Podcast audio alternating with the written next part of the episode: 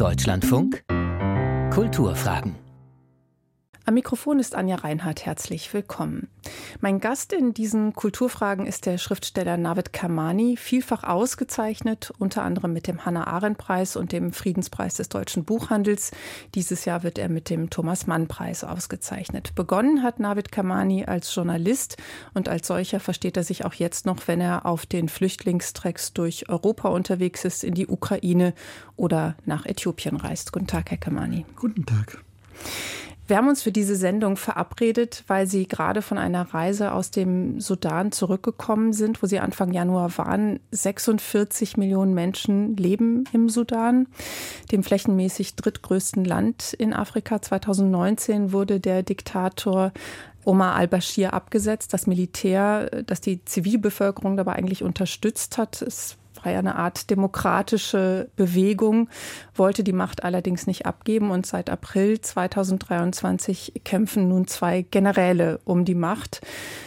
Seitdem sind tausende Menschen getötet worden. 12.000 ist die Zahl, die ich gelesen habe. Knapp acht Millionen Menschen sind auf der Flucht. Vielleicht müssen Sie uns erstmal erklären, Herr Kamani, wie Sie in den Sudan überhaupt gereist sind. Also man kann nicht offiziell einreisen. Also es besteht keine Möglichkeit, aus dem Land zu berichten, was auch ein Grund ist, warum es so wenig Berichte gibt.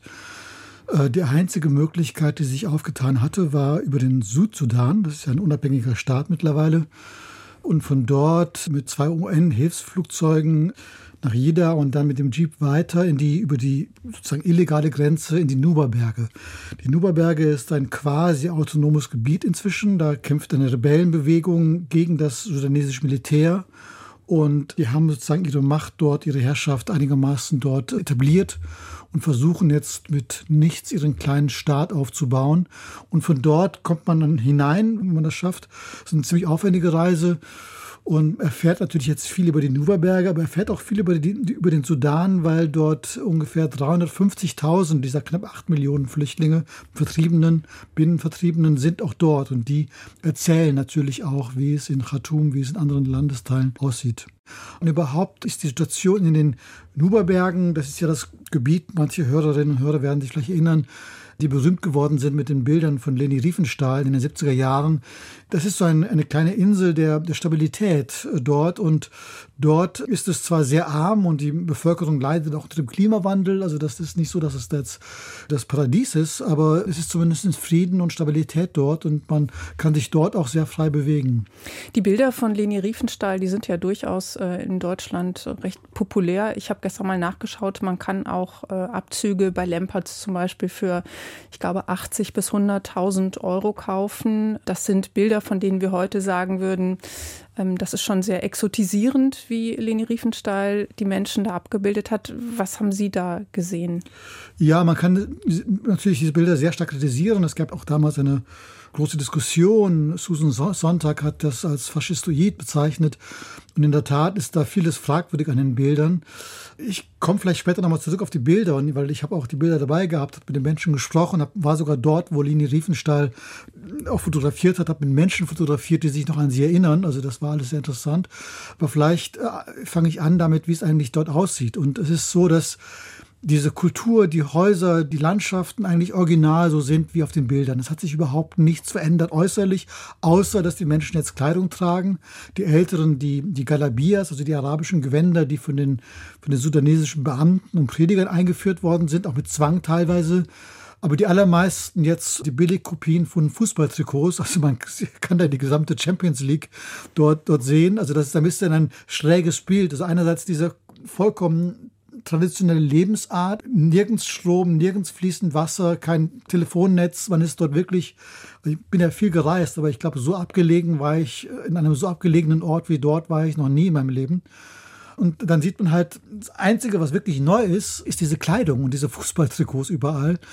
Die meisten Menschen bewegen sich nach wie vor zu Fuß. Es ist ja auch ja keine Straßen, das heißt, man kann sich nur entweder mit dem Jeep bewegen und das So haben Sie sich fortbewegt. Genau, äh, ich bin dort unterwegs gewesen mit einer Hilfsorganisation Cap Anamur Die haben dort seit 30 Jahren ein Krankenhaus und die haben mich dort beherbergt, haben mich auch abgeholt.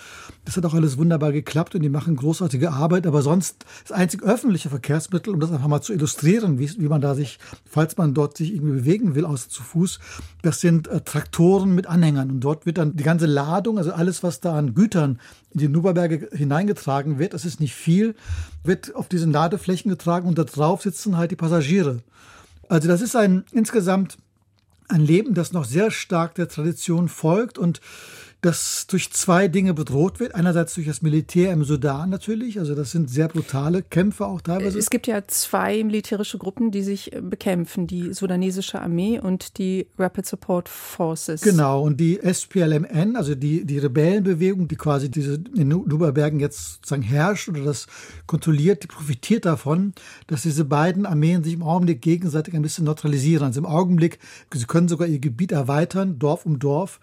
Ich glaube, sie haben 75 Garnisonen noch innerhalb dieses seit April erobert. Also das ist äh, für die jetzt im Augenblick keine so schlechte Situation, aber alle wissen, dass sobald der Krieg im Sudan beendet ist, also sobald einer der beiden Generäle gewonnen hat, wird er sich als nächstes wieder den Nuberbergen wieder zuwenden. Und es gab ja in der Vergangenheit zwei große Kriege. Viele Berichterstatter haben da auch einen Genozid quasi auch gesehen, also mit, mit fürchterlichen Luftangriffen auf die Bevölkerung, Aushungern vieler mehr. Aber das welcher Teil der Bevölkerung, wenn Sie von Genozid sprechen? Naja, es gibt einen Kampf seit vielen, eigentlich seit Jahrhunderten, einen Kampf der Araber gegen die schwarzafrikanische Bevölkerung im Sudan. In Darfur hat man das schon gesehen, da gab es ja diesen es ist umstritten, ob der Begriff Genozid, der ist ja sehr, sehr stark, also sehr klar juristisch definiert, ob man ihn anwenden kann. Aber wenn man diesen Begriff mal auslässt, besteht kein Zweifel, dass in Darfur Zehntausend, Hunderttausende Menschen gestorben sind bei dem Kampf dieser arabischen Nomaden, die jetzt auch wiederum eine dieser Fraktionen der, der Rapid Security Force, das sind eigentlich genau die gleichen äh, Nomaden, Reiterscharen, die damals auch diesen Kampf in Darfur geführt haben. Und der eigentliche Kampf ist eigentlich ein Kolonialkrieg. Also wir sehen ja, denken ja bei Kolonialismus immer an die Weißen, sozusagen Europäer, die Afrika erobert haben. Man übersieht, dass es auch einen arabischen Kolonialismus gab, also die Ausweitung des arabischen Herrschaftsgebiets auf die schwarzafrikanischen Teile der Bevölkerung. Und gegen diese Kolonialherrschaft haben sich die schwarzafrikanischen Bevölkerungsteile immer wieder aufgelehnt. Dadurch ist der Südsudan, hat sich separiert, das hat, hat zur Unabhängigkeit geführt. Seit ungefähr 20 Jahren. Seit 2005. Und eben auch die Nuberberge, die quasi eigentlich zum Südsudan gehören wollten, aber dann eben in diesen Abkommen ver vergessen worden sind und dann eben im Sudan geblieben sind. Das ist die, Situation und es gibt ein sehr starkes schwarzafrikanisches Selbstbewusstsein mittlerweile. Wenn ich sage Rebellenbewegung, dann denke ich in Ostafrika oft an irgendwelche korrupten Warlords, die die eigene Bevölkerung tyrannisieren. Das ist teilweise im Südsudan auch leider so. Also der Südsudan ist kein sicheres Land geworden, leider. Aber in den Nuberbergen gibt es eine hohe Identifikation zwischen den Rebellen und der Bevölkerung.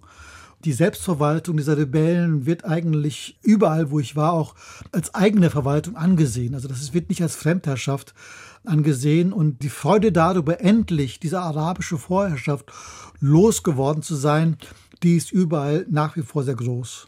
Das heißt, ist da ein demokratischer Gedanke spürbar, den es ja eben 2019 gab, als der Diktator al-Bashir abgesetzt wurde? Ist das so, dass das Militär das in den Nuberbergen mitträgt? Ja, also zweierlei. Es gibt zweierlei demokratische Gedanken. Einerseits den Gedanken der Selbstverwaltung. Das ist im Augenblick so eine Art Mischverwaltung zwischen den lokalen, eigentlich immer schon demokratisch organisierten Strukturen, also durchaus mit Frauen. Ich sage das dazu, das ist keine reine Männerherrschaft, auch wenn natürlich Männer dominieren, aber man sieht eben auch weibliche Soldaten, weibliche Dorfälteste und so weiter.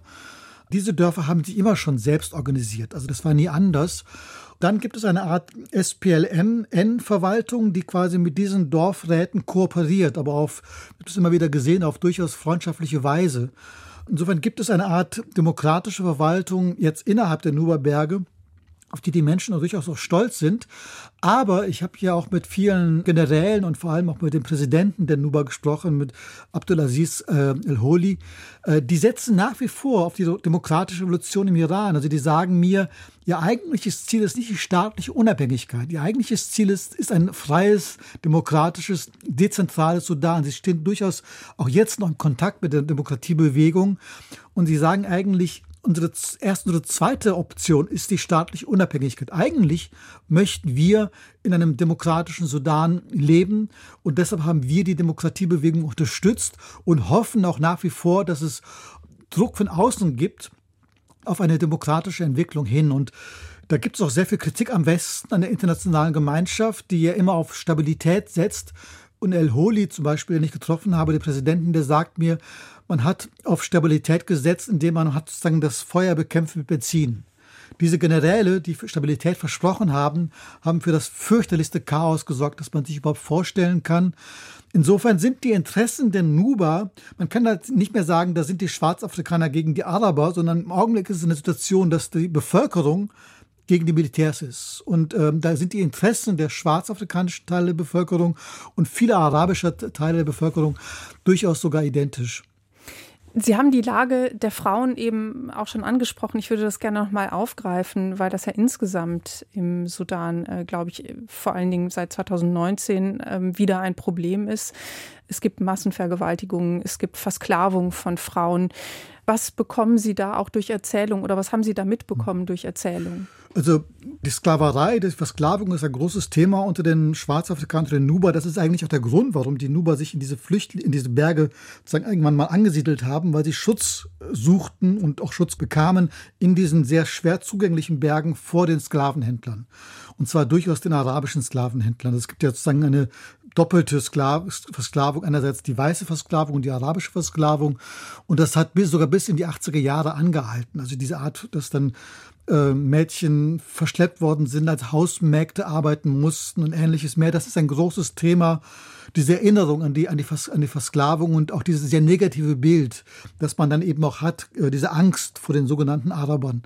Jetzt im Augenblick gibt es eine große Gewalt, speziell auch gegen Frauen. Es gibt eine speziell auch durch die Rapid Security Force. Also das ist nicht so, dass es paritätisch ist. Auch den Angehörigen des der Armee werden Kriegsverbrechen äh, vorgeworfen, aber das sind vor allem Luftangriffe auf, auf zivile Wohnviertel, wo sehr viele Menschen sterben. Aber diese Rapid Security Forces haben mir sehr viele Flüchtlinge geschildert, erschießen wahllos Männer, junge Männer und äh, vergewaltigen Frauen. Das kommt sehr, sehr häufig vor. Und das ist natürlich traumatisierend für viele Menschen. Die sprechen teilweise auch darüber. Es ist nicht so, dass das vollkommen tabuisiert ist, also wie anderswo. Aber die Berichte, die man dann bekommt, also gerade aus diesen Gebieten, sind sehr, sehr erschütternd. Das sind oft auch alkoholisierte junge Männer ohne jede Bildung. Ich habe mit einem, vielleicht mal noch ein Beispiel zu geben, mit einem Priester gesprochen, der aus Khartoum geflüchtet war. Der sagte mir, der ist aus einem Auto herausgezerrt worden von einem dieser Milizen und dieser Milizionär, der hat ihn angesprochen, was er sei. Er sagte, er sei Christ. Und dieser Milizionär wusste nicht einmal, was Christen sind. Dann sagte er, er ist Priester, der wusste auch nicht, was Priester sind. Er war vollkommen betrunken und hielt ihm halt das Maschinengewehr vor die Nase und sagte, er killt, ich kill dich jetzt, ohne irgendeinen Grund. Das ist nur eines von vielen Beispielen, wie wehrlos die Bevölkerung diesen Armeen ausgesetzt ist und aus Khartoum zum Beispiel, das haben mir viele geschildert, sind eigentlich die mittelständischen oder eher wohlhabenden Teile der Stadt vollkommen entvölkert. Also die, die es sich leisten konnten, haben Khartoum verlassen, geblieben sind die Ärmsten. Und auch die versuchen natürlich zu fliehen. Lassen Sie uns noch mal, Herr Kamani, über Leni Riefenstahl sprechen, weil es auch bei Leni Riefenstahl eine bestimmte Darstellung der Nuba Frauen auch gab. Entspricht die der Realität? Wie haben Sie das wahrgenommen, weil wir ja gerade auch über die Frauen im Sudan gesprochen haben? Also ich habe diese Bildbände dabei gehabt, auch mit dem Präsidenten äh, drüber gesprochen und auch eben war dann eben auch in diesen Dörfern, in denen Leni Riefenstahl fotografiert hat und habe ja durchaus ein schwieriges Verhältnis zu diesen Bildern. Das ist ja wirklich Kolonialismus pur eigentlich, wenn man diese Bilder sieht. Leni Riefenstahl sprach auch immer von meinen Nuba, als wie, wie, wie sie von wilden Tieren spricht, die mal so zahm geworden sind. Oder so Gorilla-Forschern oder sowas. Das war alles sehr, sehr fragwürdig. Aber die Nuba selbst sind sehr dankbar, dass es die Bilder gibt. Also die sagen, wenn es die Bilder nicht gäbe, dann hätten wir gar kein Zeugnis von dieser Zeit. Und ich habe da mit älteren Nuba gesprochen, also wirklich so jetzt 70, 80-Jährigen, die sich an diese Zeit erinnern, die sich an Leni Riefenstahl erinnern konnten, an diese Weiße, nie mit den Leuten sprechen konnte, weil sie die Sprache nicht sprach, auch keinen Übersetzer dabei hatte. Aber die sagten mir, ja, genau so war es. Also die finden sich in diesen Bildern wieder, die, teilweise auch die jungen Frauen, die jetzt alt geworden sind. Und die finden diese Bilder auch schön. Das ist schon eine Ästhetik, die ihnen entspricht. Das ist eine sehr stark erotische Ästhetik, also die Körper werden glänzende aus, Körper, glänzende ne? Körper, ausgestellte Körper, athletische junge Männer und Frauen und und äh, sowohl die Menschen selbst, also die Älteren, als auch eben zum Beispiel jemand wie der Präsident oder andere, die jetzt durchaus intellektuell sind, also die sehr belesen sind, sagen, ja, wir haben uns unserer Körper nicht geschämt. Diese Scham ist etwas, was uns von den Arabern, von den Weißen eingeredet worden ist. Der Körper ist ein Gottesgeschenk. Der Begriff der Ehre spielt eine große Rolle. Ich will ein Beispiel geben, was mir selbst so eingeleuchtet hat. Also ich habe diese Kämpfe, die, etwa diese Ringkämpfe noch genauso erlebt, nur halt dass diese starke Erotisierung nicht mehr da war, allein dadurch, dass die Menschen bekleidet sind und auch diese ausgestellten Posen nicht mehr da sind, so wie damals, weil es eben diesen Schamfaktor bei den jungen Leuten ganz stark äh, kam. Also es gab eine große Irritation bei den jungen Menschen, dass sie ihre eigenen Großeltern so gesehen haben und die Großeltern sagten, ja, warum denn nicht? Das ist doch unsere Kultur, wieso sollten wir uns denn schämen? Und die Jungen haben dann widersprochen und konnten sich das überhaupt nicht mehr vorstellen. Das war so sehr ambivalent. Aber dass diese Kultur und äh, der Nuba nicht einfach nur sexualisiert war, das zeigt sich vielleicht daran, dass etwas, was bei Leni Riefenstahl nicht vorkommt, ist, dass diese Frauen haben vor diesen Männern getanzt, nackt, eingeölt. Die jungen Männer saßen dann knien vor ihnen, auch nackt. Aber die jungen Frauen, man sieht das sogar auf diesen Bildern von Leni Riefenstahl, hatten eine Peitsche in der Hand. Das ist mir erst hinterher aufgefallen. Und ich habe dann gefragt, was war eigentlich diese Peitsche? Und habe dann erfahren, dass diese Peitsche dafür da war, dass diese jungen Frauen mitten im Tanz irgendwann haben sie ihre von vorne also da sehen Sie auch, dass das nicht einfach nur sexualisiert war, sondern eben auch sehr stark kontrolliert war, dass es eine, eine Schönheit war, die wie eine Geste war. Und diese Gesten habe ich durchaus wiedererkannt. Also ich habe diese Ringkämpfe, für die die Nuba berühmt sind, gesehen, habe gesehen, wie diese Sieger auf den Schultern getragen worden sind mit so sehr starken männlichen Posen, also wie fast wie so spanische Ringkämpfer. Also das war, aber das waren so Posen für zehn Sekunden. Die kamen dann, wurden dann von den jungen Frauen immer noch empfangen, die wurden eingeölt, diese Sieger. Die jungen Frauen haben getanzt, zehn Sekunden lang und dann waren sie sozusagen unbeteiligt, standen sie eben nebeneinander. Und wenn man jetzt nur diese zehn Sekunden fotografiert, denkt man, das sind ja Bilder wie aus dem Playboy oder sowas. Aber man sieht halt nicht, dass das eben auch ritualisierte Gesten sind, die quasi, die ein Teil dieser Kultur sind. Es ist wie ein Einsteigen in diese Pose und wieder ein Aussteigen aus dieser Haltung. Und das ist natürlich kulturwissenschaftlich höchst interessant auch fragwürdig, wie Leni Riefenstahl das dargestellt hat, weil sie eben das Unbeteiligtsein nicht mehr abgebildet hat. Aber zugleich eben auch ein Schatz, dieses, also wenn es diese Bilder nicht gäbe, wüssten wir gar nicht mehr, wüssten die Nummer selbst nicht mehr, was für eine Kultur es damals war. Das heißt, es ist von dieser Kultur immer weniger übrig, immer weniger sichtbar? Also an der Oberfläche ist wenig übrig, also die Masken zum Beispiel oder die, dieser Narbenschmuck, der damals üblich war die Nacktheit sowieso nicht mehr. Es gibt jetzt mittlerweile viele Schulen, also die SPLMN ist sehr aktiv darin, Schulen zu bauen. Also das ist alles an der Oberfläche, ist vieles davon verschwunden.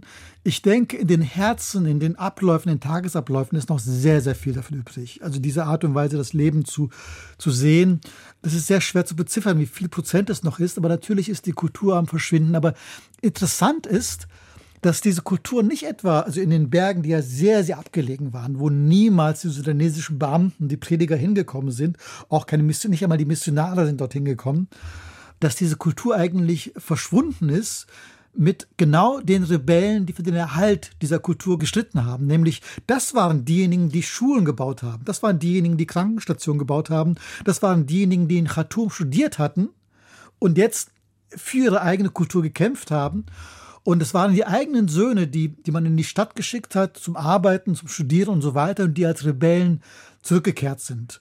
Und äh, in den Bergen selbst ist der Wandel eben eingetreten, wirklich mit den Söhnen, äh, Kindern dieser Nuba selbst. Hm. Was haben Sie denn überhaupt von anderen Kulturzerstörungen im Sudan noch äh, mitbekommen in Form von Erzählungen zum Beispiel? Also es gibt äh, das Welterbe zum Beispiel der Pyramiden im Norden, wo es, äh, glaube ich, tatsächlich mehr Pyramiden gibt als in Ägypten selbst. Ne? Und von illegalem Antikenhandel habe ich auch gelesen. Haben Ihnen die Leute darüber was erzählt? Naja, also die Flüchtlinge, die ich getroffen habe, das waren ja wirklich eher die ganz armen Teile der Bevölkerung und die haben jetzt das nicht mitbekommen. Was sie mir erzählt haben, ist, dass es eine weitgehende Anarchie gibt, dass es außerhalb von Khartoum, also auf dem, auf dem Weg von Khartoum in die Nuba-Berge, zwar auch sehr schwierig war und sie immer wieder Wegzoll bezahlen mussten, dass es einfach sehr teuer war, dahin zu kommen, aber dass es dort nicht ganz so kriegerisch ist wie in Khartoum selbst. Also die Kämpfe scheinen sich auf Khartoum selbst zu konzentrieren im Augenblick. Und es ist eine Anarchie. Und in einer Anarchie, wo das, wo das Recht des Stärkeren gilt, wo die Waffe in der Hand Macht bedeutet, kann man sich vorstellen, dass das Kulturerbe weitgehend schutzlos ist, dass sich niemand kümmert. Die humanitäre Lage ist katastrophal. In den Nuberbergen gibt es ja noch Krankenstationen. Es gibt das deutsche Krankenhaus, es gibt ähm, ein amerikanisches Krankenhaus. Dort ist die Verwaltung einigermaßen noch intakt, aber außerhalb davon ist die Lage fürchterlich. Und die Welt bekommt natürlich auch nicht mit, einerseits, weil die Welt sich ohnehin nicht für Afrika interessiert, aber weil man eben auch, die UN ist ausgewiesen worden aus dem Sudan, weil eben diese Strukturen der humanitären Hilfe auch vollkommen zusammengebrochen sind. Es gibt ja auch diesen Ausdruck der vergessene Krieg. Ich finde den auch ein bisschen seltsam, aber auf der anderen Seite ist er tatsächlich zutreffend und Sie haben die Erfahrung im Prinzip auch gemacht. Ne? Absolut. Und es gibt auch wirklich, also ich habe natürlich auch im Südsudan, in Juba war ich nicht sehr lange, aber auch dort Gespräche geführt. Und es gibt wirklich den dringenden Wunsch, also den Appell immer wieder, ich soll das auch sagen, wenn ich in Deutschland bin, dass die internationale Gemeinschaft eingreifen soll. Es gibt Möglichkeiten. Diese Generäle, diese beiden, Dagalu und Bruder Hahn, werden unterstützt. Die werden nicht vom Westen unterstützt, nicht direkt, aber sie werden unterstützt einerseits von den Arabischen Emiraten, von der Türkei und die andere Fraktion von Ägypten, von Katar, von Saudi-Arabien. Das heißt, das sind ja alles Kräfte, auf die der Westen Einfluss hat. Das sind ja nicht, es ist ja nicht China oder es ist auch nicht Russland, auch wenn Russland mit den ähm, Wagner-Milizen da auch eine gewisse Rolle spielt. Aber das sind durchaus Kräfte, wo der Westen Einfluss üben könnte. Und dass jetzt die Außenministerin Annalena Baerbock im Südsudan war, das war zumindest mal positiv. Aber da müsste noch viel mehr Druck ausgeübt werden auf diese Mittelmächte, die direkten Einfluss haben. Denn das sind ja keine sehr starken Milizen. Es ist nicht so, dass wenn jetzt internationaler Druck wäre, diese beiden Generäle da vollkommen stark wären und sagen könnten, wir ignorieren das alles. Im Augenblick sind sie stark, weil sie einfach auch sich selbst überlassen sind und niemand ein wirklich Interesse hat. Und ich glaube, dass aber woran liegt das, Herr Kamani? Das liegt also, daran, dass. Ich meine, es ist ja, wir haben natürlich einen Krieg in Europa, es gibt Nahost, äh, das sind sicherlich so international gesehen die beiden Brennpunkte, äh, wo im Moment die meiste Konzentration auch medial drauf liegt. Aber was vermuten Sie, welche Gründe gibt es noch dafür? Also es gibt einerseits so etwas, um mal diesen Begriff Aufmerksamkeitsökonomie zu nehmen. Also da passt Sudan einfach überhaupt nicht rein. Das merke ich auch selbst. Ich bin ja sehr dankbar, dass ich hier für die Zeit berichten kann, dass ich hier im Deutschlandfunk bin und etwas sagen kann. Aber insgesamt ist das Interesse einfach äußerst gering an diesen Themen, überhaupt in Afrika, in Ostafrika, an den Kriegen dort. Das nehme ich auch an den Klickzahlen, etwa wenn ich berichte. Das ist nicht, nicht so, dass das äh, die Berichte sind, die sehr viel gelesen werden zum Beispiel. Also dass jetzt Frau Baerbock dort war, ist, ist toll, aber sie wird dafür keine Punkte erlangen, dass sie dort gewesen ist. Aber eigentlich haben wir ja politische Strukturen, ein europäisches Parlament, eine europäische Kommission, haben wir gewählte Politiker, damit sie sich auch um unpopuläre Themen kümmern, weil diese Themen natürlich langfristig auch wieder uns erreichen. Wir reden hier von acht Millionen Binnenvertrieben. Es wird immer wieder gesagt, Flüchtlingsursachen bekämpfen. Das ist eine vollkommen leere Phrase, wenn man sieht, dass diese Flüchtlinge eben, weil sie eben noch nicht in Europa angelangt sind, kümmert man sich. Man kümmert sich erst dann, wenn diese Konflikte in Form von Terroranschlägen oder Flüchtlingen wirklich europäischen Boden erreicht haben. Und das ist etwas, was sich immer wieder wiederholt. So großflächige Konflikte, die sich selbst überlassen sind, werden mittelfristig auch Europa, werden den Westen erreichen. A in Form von, von Flüchtlingen, von Flüchtlingsströmen, aber natürlich auch in Form von Bodenschätzen. Ich sagte, im Sudan selbst gibt es nicht so viele Bodenschätze, aber der Südsudan ist ein Land mit sehr großen Bodenschätzen, die im Augenblick durch den Sudan geliefert werden müssen, weil es weil dort die Wege sind und die, die Pipelines sind. Es gibt natürlich mittelfristig Akteure, deshalb engagieren sich ja auch Länder wie Saudi-Arabien, wie die Türkei, die Emirate darum, nicht nur aus Machtgründen, sondern auch aus wirtschaftlichen Gründen Insofern ist es ein Gebiet, um das man sich auch aus eigenem Interesse kümmern müsste, weil diese Konflikte uns sonst irgendwann in Form von Sondersendungen, äh, Nachtsitzungen, von Katastrophenszenarien und Krisenstäben uns irgendwann selbst dann, dann doch erreichen werden. Über den Krieg im Sudan, über die humanitäre Lage in dem Land und die Zerstörung der Kultur habe ich mit dem Schriftsteller Navid Kamani gesprochen, der Anfang Januar im Sudan unterwegs war. Diese Sendung haben wir am Mittwoch aufgezeichnet. Nach uns folgt die Sendung Kultur heute. Am Mikrofon verabschiedet sich Anja Reinhardt.